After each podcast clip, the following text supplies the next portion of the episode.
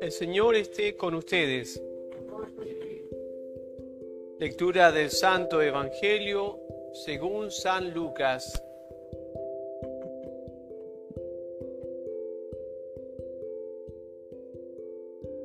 En aquel tiempo, la gente se agolpaba en torno a Jesús para oír la palabra de Dios.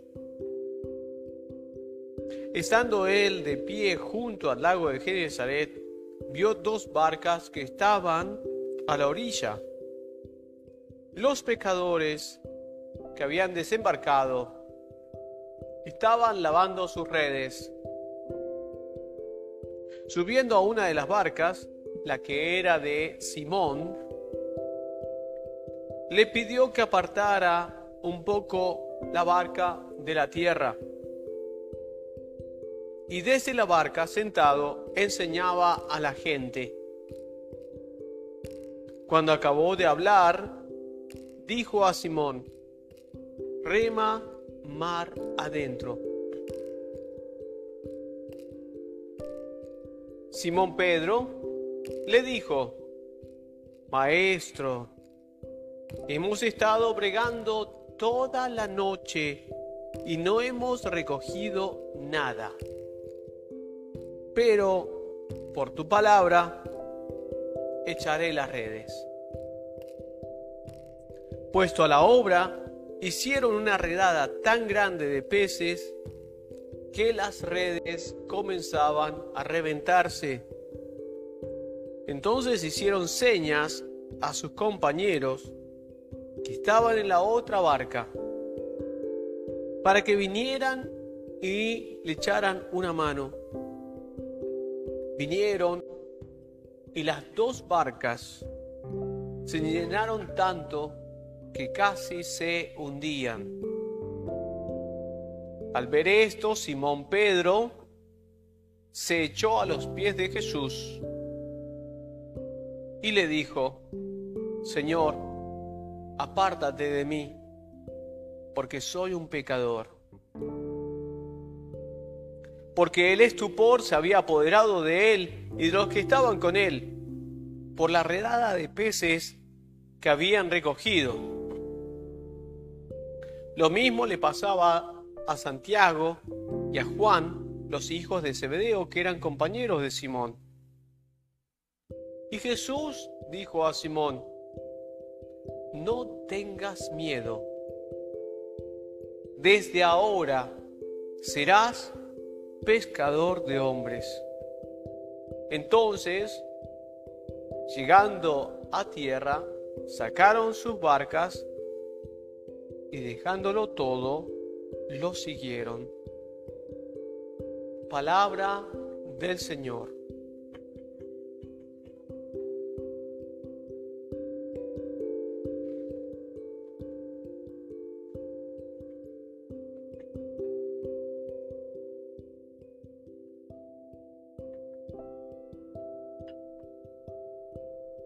Las lecturas de hoy encontramos para nuestra meditación tres personajes que tienen algo en común.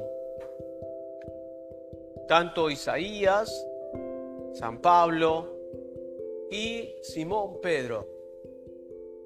Los tres tienen ese momento único y especial que pasa en algún momento de nuestra vida donde nos vamos a encontrar con la divinidad de Dios. A mí me sucedió cuando tenía 17 años.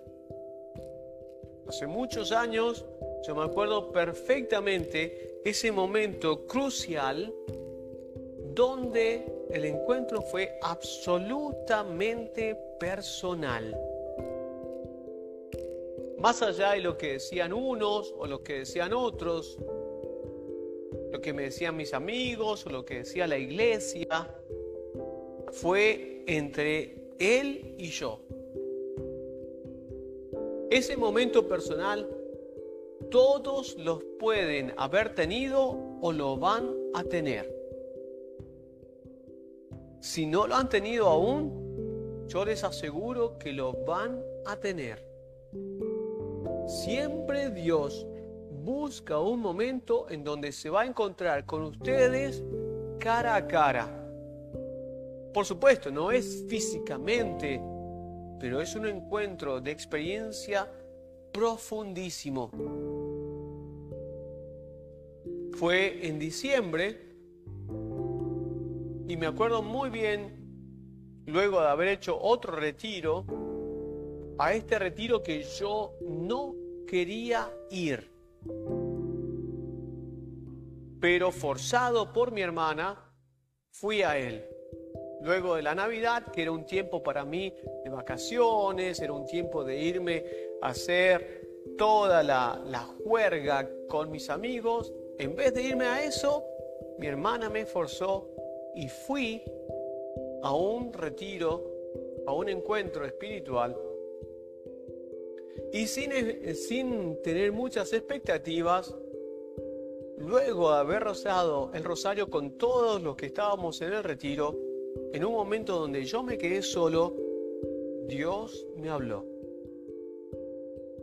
Y les aseguro que aquel que ha tenido el encuentro con Dios sabe perfectamente de lo que estoy hablando. Y si no lo han tenido y ustedes son personas de buena voluntad, Dios les va a hablar personalmente en algún momento. Y eso es lo que la iglesia hoy nos lo transmite en las lecturas. Isaías tiene su momento, San Pablo tiene su momento, y Simón Pedro tiene su momento. Y es el momento. Porque es en el momento en el que mi temporalidad se encuentra con la eternidad de Dios. ¿Qué necesita para eso? Necesita que yo esté dispuesto. De que la humanidad esté dispuesta a escuchar la divinidad Vamos a tener otros encuentros con Dios, claro, pero muchas veces no vamos a estar dispuestos. Pero en el momento clave, si realmente justo se cruzan las dos cosas, yo les aseguro que hay un cambio absoluto de sus vidas, donde ustedes dejan de tener las riendas y Dios empieza con un amor infinito a conquistar las vidas de ustedes. Y es algo súper apasionante, más, más allá de que muchas veces es desafiante. Porque uno deja de estar controlando las cosas si hay algo de lo que nos ha hecho nuestra naturaleza es que siempre tenemos que tener control de todo para sentirnos seguros. Cuando hemos dejado de que Dios sea el que tome las riendas, hay un momento de cierta inseguridad, porque no nos gusta de que otros tomen las riendas por nuestra vida. En ese momento nos damos cuenta de la potencia, de la omnipotencia del Todopoderoso que es verdaderamente Dios. Como lo dice Isaías, ay de mí. Porque en ese momento nos damos cuenta de qué hemos estado hechos y qué hemos hecho con nuestra vida. Ay de mí, dice él. Y si se fijan en San Pablo, él ya dice directamente, ¿saben qué? Yo soy un pecador. ¿Y qué quiere decir eso? Soy un asesino. Yo les aseguro que especialmente le pasa más a las mujeres que han tenido ese infortunio muchas veces, no todas, sino algunas de ustedes posiblemente, no digo eh, quién porque no, no lo sé, pero capaz que lo pueden llegar a tener alguna, el infortunio de haber tenido algún aborto. En ese momento ustedes se dan cuenta, más la mujer, pero también el varón, ¿eh? de lo que puede ser haber sido una persona que cooperó a la pérdida de la vida de alguien, a lo que llamamos muchas veces ser asesino. Les aseguro que es algo que vacía la existencia de la persona. Y nadie va a venir a decir, ¿saben qué? Yo soy una persona que aborté, yo soy una persona que mató a alguien, yo soy una persona que le saqué la vida a mi padre o a mi madre o a mi amigo o a, otra persona. Eso no sucede comúnmente. ¿Saben qué? Dijo San Pablo, yo he asesinado a aquellos que seguían a Dios. Él se reconoce como asesino y hoy nosotros lo honramos como santo. San Pablo es un testigo de nuestra humanidad porque nosotros hemos sido asesinos de la vida de Dios en otras personas o en nosotros mismos. Y San Pablo no tiene miedo de reconocer ante Dios públicamente de que es lo peor que hay, ser pecador. Muchas personas se confiesan. Muchas personas, gracias a Dios, se confiesan. Nuestra comunidad tiene muchas personas que hacen confesión frecuente y eso es un inmenso, una inmensa gracia que tiene nuestra comunidad. Pero también muchas de las personas que se confiesan, normalmente en sus confesiones se excusan de sus pecados. Padre, ¿sabe qué? Hice esto porque esto. Y siempre sucede que nosotros nos justificamos de los males que hacemos. San Pedro dijo, soy un pecador. No dijo ninguna excusa. Yo soy pecador y punto. No porque esto, o porque me pasó esto, o porque mi esposo esto, o porque mi esposa esto directamente fue directo y dijo, yo soy pecador. ¿Y saben por qué sucede eso con San Pablo, con Isaías o con Pedro? Porque son transparentes al encuentro con Dios. Hasta que nosotros no tengamos un directo encuentro con Dios siempre nos vamos a justificar de nuestras faltas. O nos vamos a creer que somos autosuficientes o vamos a justificar nuestras faltas. ¿Y saben qué? Cuando uno tiene un verdadero encuentro con Dios, cuando uno llega a la profundidad del encuentro con Dios, nunca le tiene miedo a lo que Dios vaya a decir, porque está esperando lo peor, la condenación o la muerte, como dice Isaías. Ay de mí, me encontré con Dios. Ya no puedo escapar de esto. ¿Ustedes se creen que Soros, Bill Gates se van a escapar del encuentro con Dios?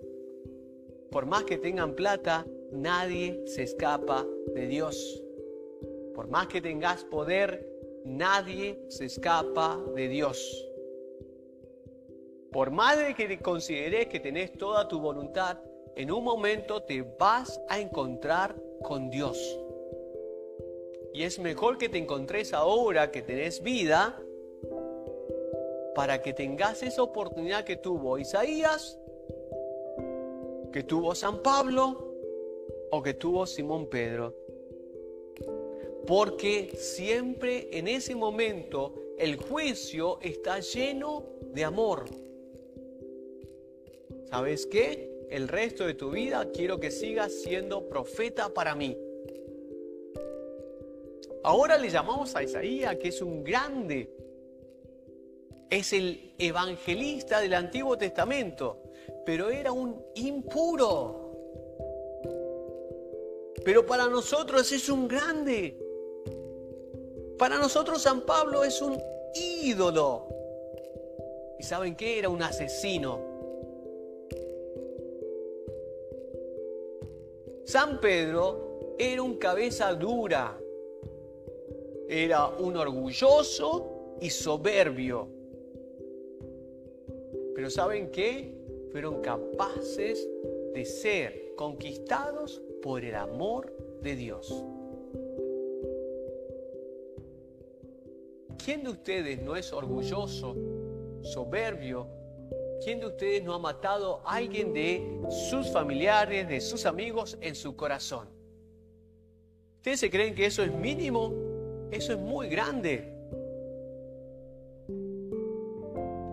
¿Quién de ustedes no cuida rencor y resentimiento contra sus padres, contra sus hermanos o sus amigos o sus jefes? ¿Se creen que eso es mínimo? Eso es un gran pecado. ¿Y saben qué?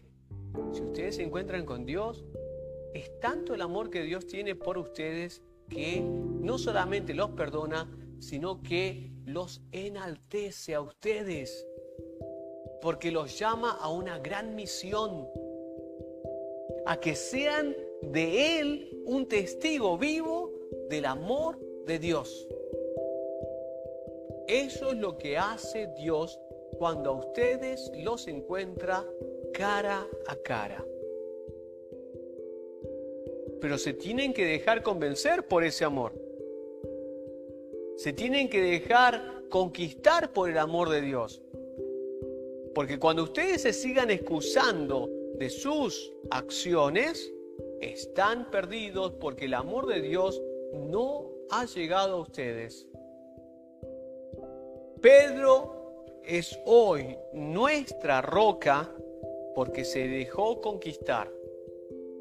San Pablo es el apóstol que nos dice la verdad de Dios porque se dejó conquistar e Isaías nos trae todo el Evangelio desde el Antiguo Testamento porque se dejó conquistar por el amor de Dios. Y eso es lo que nos invita hoy la iglesia hoy. Y nos dice, déjense conquistar cuando lo encuentren a Dios. Y si lo encuentran, van a ver cuánta paz, cuánta restauración y cuánto enaltecimiento hace Dios de la vida de ustedes. Así como la Virgen lo vivió, pidámosle la gracia a nuestro Señor y busquemos ese encuentro, porque nunca Dios nos va a humillar Dios nos va a enaltecer en lo que somos. Así lo hizo con Pedro, con Pablo y con Isaías.